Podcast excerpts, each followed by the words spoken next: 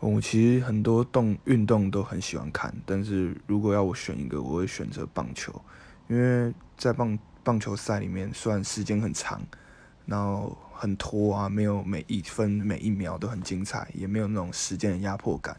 然后又有一些入门门槛，你如果不太懂，其实根本就看不懂。但是它有着所有运动没有的那种